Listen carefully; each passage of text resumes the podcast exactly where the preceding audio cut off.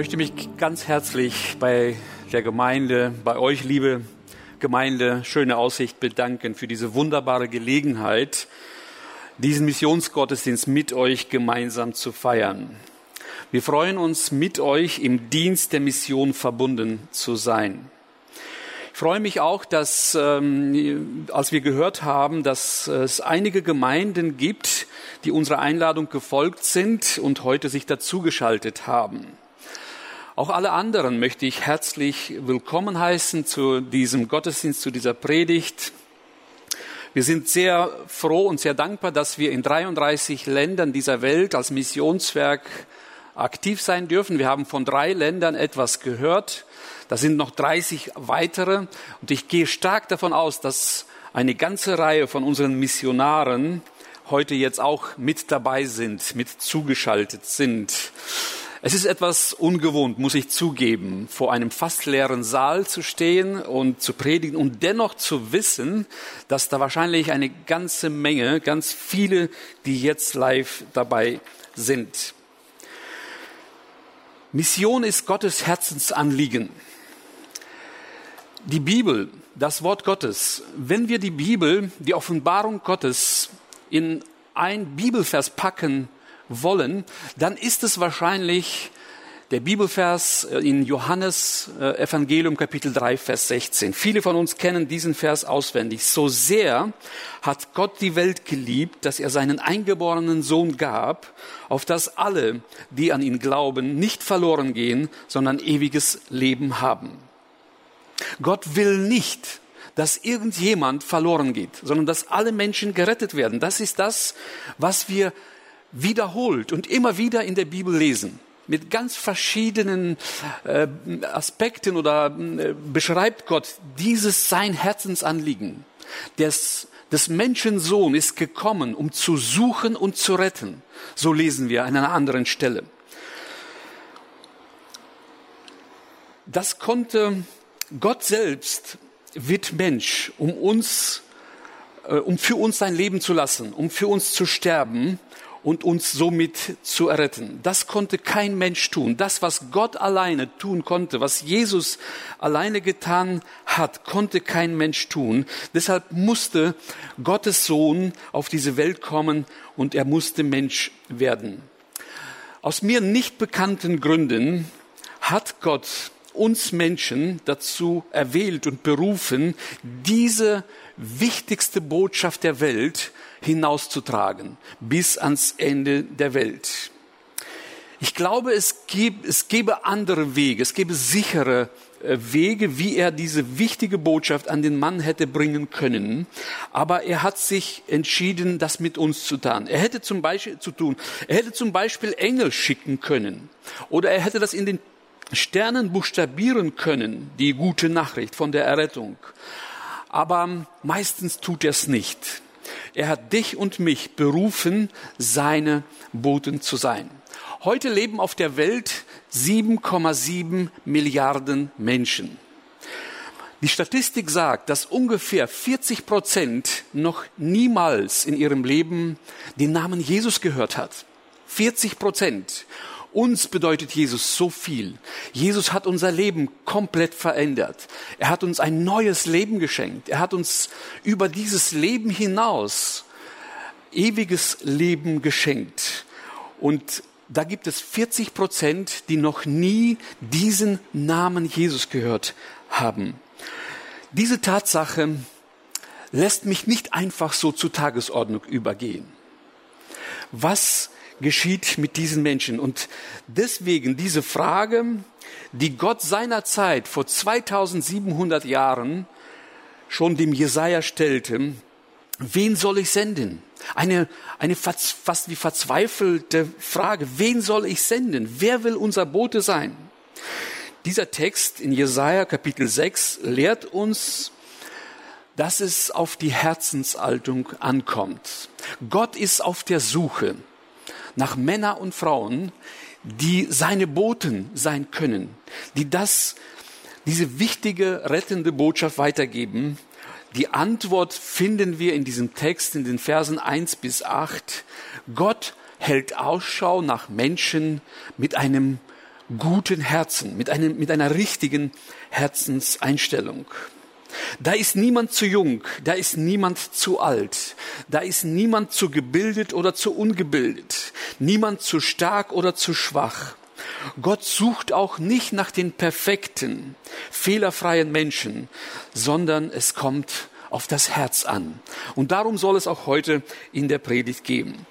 Wenn ich unsere Liste der Missionare sehe, ich habe sie heute extra mitgebracht. Wenn ich diese Liste mir angucke, es sind 140 Missionare und Mitarbeiter, die weltweit in 33 Ländern aktiv sind. Dann habe ich den Eindruck, dass die Mehrheit von ihnen nicht Pastoren, Prediger oder Gemeindeleiter sind. Aber sie alle sind Zeugen Gottes. Und zwar in der Kraft des Heiligen Geistes. Sie sind Gesandte Gottes. Sie sind ihrem, dem Ruf Gottes gefolgt und sind dort Zeugen. Mission ist Teamarbeit. Hinter diesen 140 Missionaren und Mitarbeitern stehen, hinter jedem Einzelnen stehen in der Regel 20 bis 35 Einzelspender. Wenn ich 20 mal 140 nehme, dann komme ich auf eine Schar von 2800 Menschen. 2800 Personen stehen hinter, mindestens, es sind mehr, bin ich überzeugt, 2800 Personen machen das möglich. Und den Dienst, die die Menschen da im Hintergrund tun, ist nicht geringer als der, den unsere Missionare tun. Diese unsere 140 Missionare, ich habe nachgezählt, ich bin mal durchgegangen und ich komme auf circa 70 sendende Gemeinden. Manche unserer Missionare haben sogar äh, drei, vier Gemeinden, die sie unterstützen, die das Anliegen teilen und die da also sehr stark dahinter stehen. Aber äh, gehen wir mal davon aus, da ist eine sendende Gemeinde. Und ich gehe mal im Durchschnitt, unsere Gemeinden sind ja in der Regel etwas äh, größer, aber ich gehe mal von einem Durchschnitt von 250 Mitgliedern aus. Wenn ich 70 mal 250 nehme, dann habe ich nochmal 17.500 Personen. Zusammen mit den Einzelspendern bin ich bei mehr als 20.000. Eine Schar von mehr als 20.000 Personen, die das möglich machen. Und jeder macht einen wertvollen Dienst, einen wichtigen Dienst. Und es ist gut, dass du weißt, dass Gott dich dazu beruft, um ein Teil dieser Missionsarbeit zu sein. Die Gaben, die Gott dir gegeben hat, die Möglichkeiten, die Gott dir schenkt, die er dir gibt, damit sollst du treu dienen. Wir können diesen Dienst nur machen, weil es ein Heer, ein Heer von Betern und Unterstützern gibt. Die wichtigste Arbeit, bezogen auf meine Arbeit heute Morgen, auf meinen Dienst heute Morgen, die wichtigste Arbeit wird nicht auf der Kanzel und nicht auf der Bühne gemacht, sondern im Kämmerchen, im Gebet, am Montag, am Dienstag und die ganze Woche. Ich persönlich kenne Menschen, die mir das wiederholt gesagt haben, dass sie jeden Tag an mich und meine Familie im Gebet denken. Geistliche Erfolge, geistliche Siege werden nicht auf der Kanzel, nicht auf der Bühne errungen, nicht auf dem Missionsfeld, da wo die Menschen noch nie das Evangelium gehört haben, sondern auf die Knie, auf den Knien und im Gebet. Deshalb mein Appell, und ich werde nicht müde, immer wieder daran zu erinnern, wir brauchen Beter. Das ist ein Beispiel, das, was ich mit unseren Mitarbeitern versucht habe zu verdeutlichen, das ist ein Beispiel. Das Gleiche gilt auch natürlich für eine Gemeindearbeit. Auch dort haben wir das Gleiche.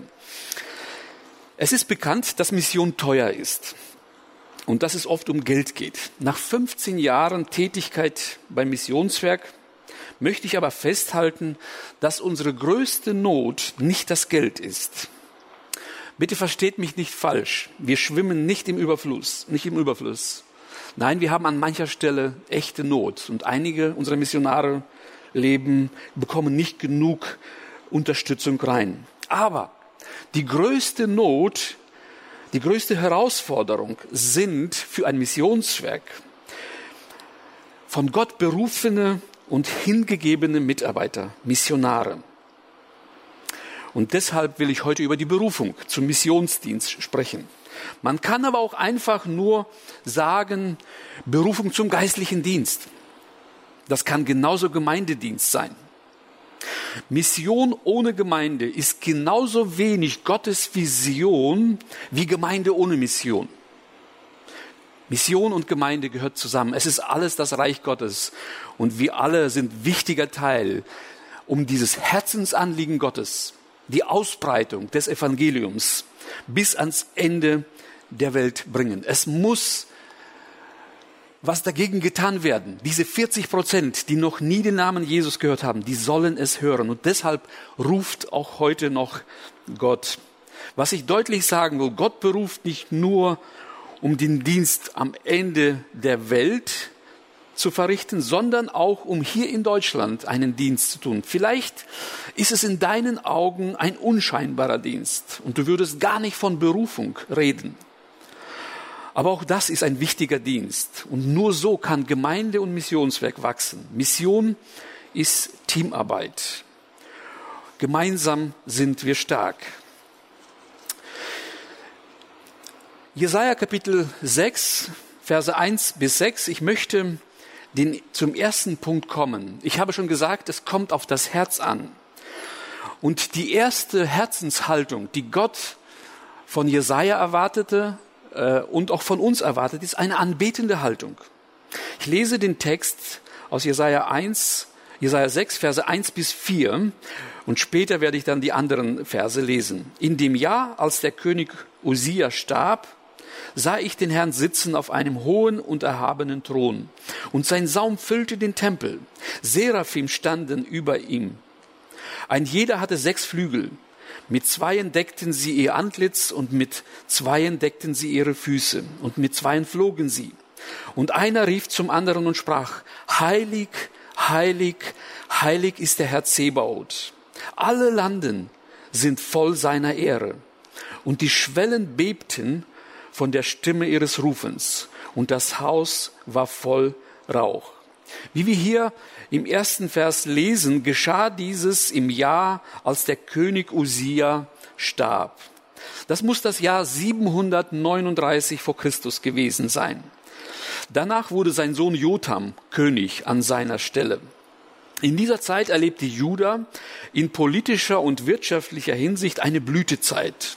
Leider erstreckte sich diese Blütezeit nicht auf das moralische und geistliche Leben des Volkes. Besonders Jerusalem war bekannt für Prachtliebe, für Genusssucht, für Leichtfertigkeit und für heidnische Weltanschauung. Angesichts dieser Sachlage hatte Jesaja den Auftrag bekommen, zur Buße und Umkehr aufzurufen. Gott, der Allmächtige, sitzt von Ewigkeit zu Ewigkeit auf diesem hohen und erhabenen Thron. Das war so, das ist auch heute so und das wird auch immer so bleiben. Die große Frage ist, wie du und ich ihn sehen. Siehst du heute Gott auf diesem erhabenen Thron, auf diesem hohen und erhabenen Thron? Wir bemühen uns, uns Gott vorzustellen, aber es fällt uns schwer. Er ist so anders. Er ist allem unähnlich, was wir in unserer Welt von Materie, Raum und Zeit kennen. Uns fällt es schlicht und ergreifend schwer und uns fehlt die Vorstellungskraft und uns fehlen die menschlichen Worte. Die menschlichen Worte reichen nicht aus, um die Erhabenheit und die Größe Gottes zu beschreiben. Beim Versuch, seine Majestät zu beschreiben, verstummt alle Beredsamkeit. Ein von mir sehr geschätzter Buchautor, Eden T. Tozer, schreibt in seinem Buch Das Wesen Gottes es so. Gott, den wir schauen müssen, ist nicht der Nützlichkeitsgott, der sich heute so großer Beliebtheit erfreut und die Aufmerksamkeit der Menschen auf sich zieht, weil er die Fähigkeit besitzt, ihnen für die verschiedenen Unternehmungen Erfolg zu schenken und darum von allen, die etwas von ihm wollen, umschmeichelt wird. Der Gott, mit dem wir uns vertragen sollen, ist die himmlische Majestät. Gott, der allmächtige Vater. Schöpfer des Himmels und der Erde, der allein weise Gott und unser Heiland. Er ist es, der über dem Erdkreis thront, der die Eitelkeit der Menschenwerke sieht und weder sein Vertrauen auf Fürsten setzt, noch Könige um Rat fragt. Naturgemäß wird der Mensch nicht mit dieser Erkenntnis geboren und aufgezogen, sondern wir lieben es selbst auf dem Thron zu sitzen. Um aber brauchbare Werkzeuge Gottes zu sein, um aber ein Bote Gottes sein zu können, muss ein Umdenken bei uns stattfinden. Ein Regierungswechsel muss stattfinden vom König Ich zum König Gott. Gerade wir, die wir schon länger in frommen Kreisen, im frommen Umfeld leben, wir kennen diese Formulierungen. Aber sind wir wirklich bereit, Gott bedingungslos das Sagen über unser Leben zu geben? Das ist die Frage, vor der wir heute stehen. Bist du bereit, ihm völlig zu vertrauen? Dass alles, aber auch wirklich alles in deinem Leben zum Besten dient? Dieser Weg kann manchmal steil, kann manchmal steinig und hart sein. Aber er hat ein herrliches Ziel. Uns wird in der Bibel nirgends versprochen, dass es ein leichter Weg sein wird. Aber uns wird eine sichere An Ankunft versprochen und es wird eine Belohnung geben. Heilig, heilig, heilig ist der Herr Zebaoth, haben wir gelesen. Das bedeutet absolut untadelig, gut und vollkommen. Tosa schreibt in dem Buch weiter, Gottes Heiligkeit ist keine unendliche Verbesserung des Besten, das wir kennen. Uns ist etwas der göttlichen Heiligkeit ähnliches gar nicht bekannt. Sie ist etwas ganz Besonderes, einzigartig, unnahbar, unbegreiflich und unerreichbar. Der natürliche Mensch ist blind dafür. Er fürchtet vielleicht Gottes Macht und bestaunt seine Weisheit, doch seine Heiligkeit kann er sich nicht einmal vorstellen. Nur der Geist des Heiligen kann dem menschlichen Geist die Erkenntnis des Heiligen vermitteln. Bevor wir uns selbst gesehen haben, wie Gott uns sieht, lassen wir uns nicht so leicht durch äußere Umstände aus der Ruhe bringen. Erst wenn sie unseren bequemen Lebensstil bedrohen, wie jetzt vielleicht in der Corona-Zeit, werden wir aktiv. Wir haben gelernt, mit Unheiligkeit zu leben und sind so weit gekommen, dass es etwas ganz Natürliches und ganz Alltägliches geworden ist. Aber Gott ist heilig und absolut vertrauenswürdig. Er hasst die Sünde, weil die Sünde Leben zerstört, weil Sünde den Tod als Folge hat. Die Folge von Sünde, so sagt uns die Bibel, ist Tod. Gott aber liebt das Leben. Deshalb können wir Gott absolut vertrauen. Das hat etwas mit der Heiligkeit Gottes zu tun. Und wir beten an seine Heiligkeit, seine Unantastbarkeit. Nichts und niemand kann ihn irgendwie beschädigen, kann ihn aus dem Konzept bringen. Er wird seinen heiligen Plan zur Vollendung bringen. Vertraust du ihm, dass er dich immer gut führen wird, dich ganz persönlich, gerade wenn wir über Berufung nachdenken. Wir wissen, das Ganze heute geht zu der Berufung in Vers 8. Dazu kommen wir später. Zunächst erstmal offenbart Gott sich ihm auf dem Thron. Vertraust du ihm, dass er dich gut führen wird? Dieses Vertrauen ist die wahre Anbetung.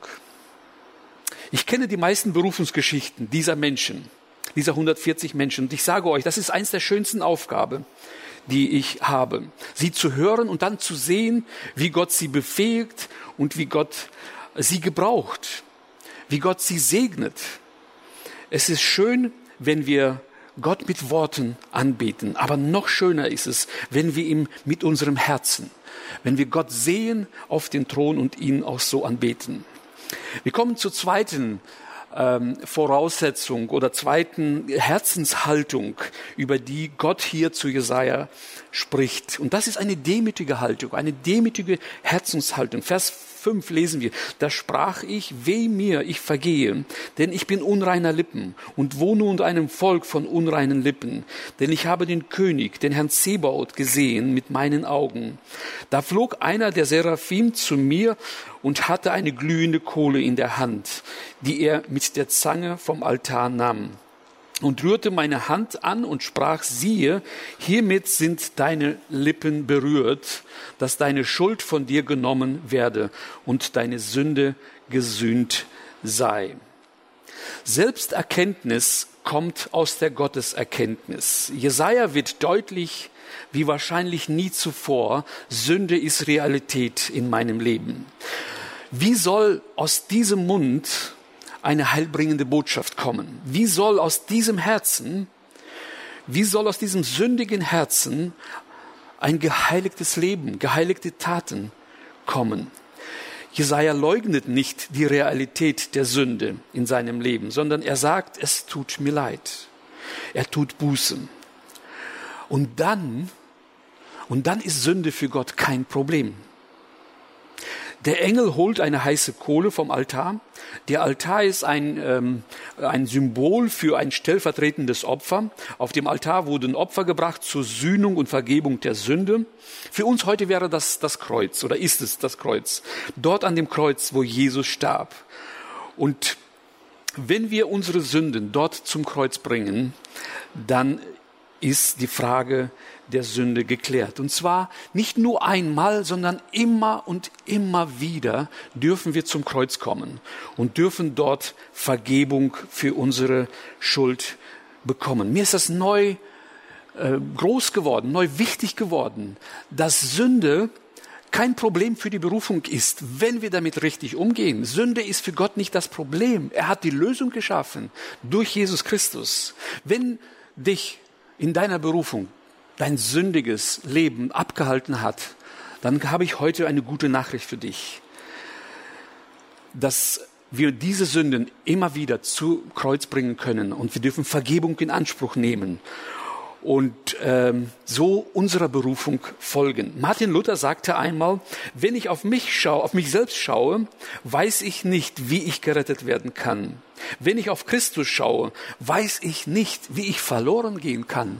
Und mit dieser Perspektive wollen wir unserer Berufung weiter nachgehen. Während wir Gott als die Majestät anbeten, und fortwährend mit einer demütigen, bußfertigen Haltung unser Leben führen, ist es wichtig, bereit zu sein, gehorsam zu sein, Gottes Ruf zu folgen.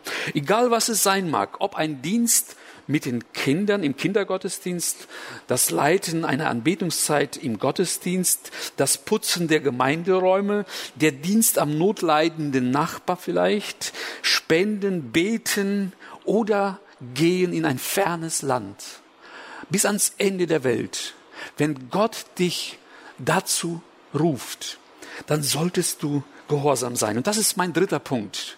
Eine gehorsame Herzenshaltung. Bereitschaft zum Gehen. Vers 8. Und ich hörte die Stimme des Herrn, wie er sprach. Wen soll ich senden? Wer will unser Bote sein? Ich aber sprach, hier bin ich, sende mich. Gott wird niemals uns überreden. Er wird niemals manipulieren, niemals zwingen jemanden. Ein solches Gottesbild passt nicht zum Bild eines heiligen Gottes, von dem wir in der Bibel lesen. Du musst wollen. Unsere Erfahrung mit unseren Missionaren, von denen ich heute schon berichtet habe, ist die, wenn Gott sie gerufen hat, so können wir sie kaum noch halten.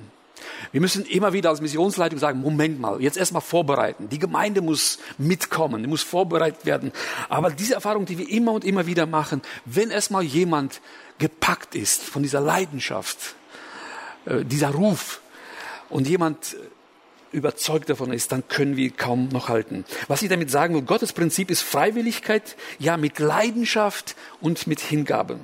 Dieser kleine Satz, hier bin ich, sende mich, hat einen großen Inhalt. Um den sagen zu können, um diesen kleinen Satz sagen zu können, muss ich ein ganz großes Gottvertrauen haben. Bei Jesaja sehen wir hier keine Fragen mehr, keine Bedingungen, kein Zweifel. Ich muss dazu sagen, wahrscheinlich war diese Stelle in Jesaja 6 eine Art Bestätigung der Berufung, weil wir in den Kapiteln davor schon auch von einer Berufung lesen. Also Berufung ist oft ein Prozess. Wahrscheinlich war das hier eine finale Bestätigung bei Jesaja. Wir lesen von Jesaja, dass er verheiratet war und dass er zwei Söhne hatte. Aber er wusste offensichtlich, wenn Gott ruft, hat er an alles und an alle gedacht. Nicht nur an ihn als Boten, als Missionar, sondern auch an seine Kinder und auch an seine Frau. In diesem kleinen Satz, hier bin ich, sende mich, ist noch ein anderer Aspekt enthalten. Und zwar bedeutet es, mach aus mir etwas, was du gebrauchen kannst. Als meine Frau und ich 1985 heirateten, hatten wir beide einen Wunsch, ein Wunschlied, das auf unserer Hochzeit gesungen werden sollte. Das bekannte Lied Wie der Töpfer nimmt den Ton, nimm auch mich in deine Hand und gestalte und forme mich. Runde Kanten, glätte Ecken, drück dein Ebenbild hinein, dass man auch erkenne dich. Lass mich immer stille halten, bis du fertig bist mit mir und dein Bild Gestalt annimmt, ob durch Freude oder Leid. Alle Dinge stehen bei dir. Darum vollende dein Werk in mir. Unsere gemeinsame Sehnsucht war es, brauchbar für Gott zu sein. Was wir damals nicht annten, vielleicht haben wir es einfach irgendwie überhört, überlesen, ob durch Freude oder Leid. Wir haben nicht geahnt, dass Gott so viel Schwierigkeiten, Leid, Herausforderungen wird gebrauchen müssen, um uns zu dem zu machen, damit er uns gebrauchen kann. In 1. Petrus Kapitel 1, Vers 6 und 7 heißt es, dann werdet ihr euch freuen, die ihr jetzt eine kleine Zeit, wenn es sein soll, traurig seid in mancherlei Anfechtung, auf dass euer Glaube bewährt und viel kostbarer befunden werde als vergängliches Gold, das durchs Feuer geläutert wird, zu Lob, Preis und Ehre, wenn offenbart wird Jesus Christus. Petrus bringt hier das Bild vom Goldschmied. Ein Goldschmied bringt Gold zum Schmelzen. Diesen Vorgang nennt man Läutern. Nachdem es bei unglaublicher Hitze geschmolzen ist, kommen die unreinen Metalle an die Oberfläche. Der Goldschmied nimmt eine Kelle, um diese Unreinheiten abzuschöpfen. Ist dieser Prozess beendet, wird das Gold wieder gekühlt. Ist dieser Prozess abgeschlossen, nimmt der Goldschmied das Gold und wiederholt diesen Vorgang wieder und wieder, bis er sein Ziel erreicht hat und er reines Gold hat. Man sagt, rein ist es erst dann, wenn der Goldschmied sein Gesicht in dem Gold sehen kann. Petrus sagt uns hier, dass unser Glaube oder unser Herz wie Gold ist. Sobald es getestet ist, beginnt, beginnen die ganzen Unreinheiten an die Oberfläche zu gelangen. Wenn diese Unreinheiten weggenommen werden, wird der Glaube noch wertvoller oder unser Herz noch wertvoller und noch reiner, so dass man Jesus in uns erkennen kann. Hier bin ich, sende mich, bedeutet auch, ich bin bereit, in der Schule Gottes zu sein. Ich bin bereit, viel mehr noch als in der Schule Gottes zu sein, in der Schmiede durchs Feuer zu gehen. Ich hoffe, dass Gott zu dir in einer besonderen Weise heute gesprochen hat. Und du hast diesen heiligen Gott auf dem hohen, erhabenen Thron wahrgenommen. Auch wenn du noch vielleicht von keiner persönlichen Hingabe zu Gott sprechen kannst, so möchte ich dir heute im Namen Jesu einladen, so wie Jesaja, bekenne, weh mir, ich bin un, von unreiner Lippen. Denn ich habe gesündigt vor Gott und Menschen. Gott wartet schon lange darauf. Gott will dir vergeben. Gott will dich segnen. Gott will dich berufen. Gott will dich gebrauchen. Vielleicht bist du aber schon lange ein Kind Gottes und dir ist heute neu klar geworden, Gott meint dich. Gott meint genau dich. So möchte ich dich ermutigen, Gott zu vertrauen und gezielte Schritte zu gehen. Sprich darüber mit dem Herrn, mit deinem Herrn. Und sprich darüber mit jemandem, dem du vertraust. Vielleicht mit einem Pastor oder Seelsorger. Sie werden gerne mit dir beten und äh, dir einen guten Rat geben. Hörst du heute die Stimme des Herrn, wie er spricht. Ich möchte das nochmal mit Nachdruck sagen. Hörst du heute die Stimme des Herrn, wie er zu dir spricht? Wen soll ich senden? Wer will unser Bote sein? Ich aber sprach, ich hoffe du auch. Hier bin ich, sende mich. Gott hält Ausschau nach Menschen mit einem anbetenden, demütigen und gehorsamen Herzen. Zum Abschluss möchte ich sagen, es ist ein Riesenprivileg, dem erhabenen, allmächtigen und heiligen Gott zu dienen. Ich möchte dich ermutigen, seinem Ruf zu folgen. Wir denken oft daran, oder dass Gott in der Zukunft uns klar machen wird. Aber ich möchte sagen, heute, heute redet Gott zu dir. Jetzt und heute hat er zu dir gesprochen. Geh den nächsten Schritt. Entscheidend ist, dass wir die Menschen mit Gottes Augen sehen. Das Lied werden wir gleich hören. Gott segne dich.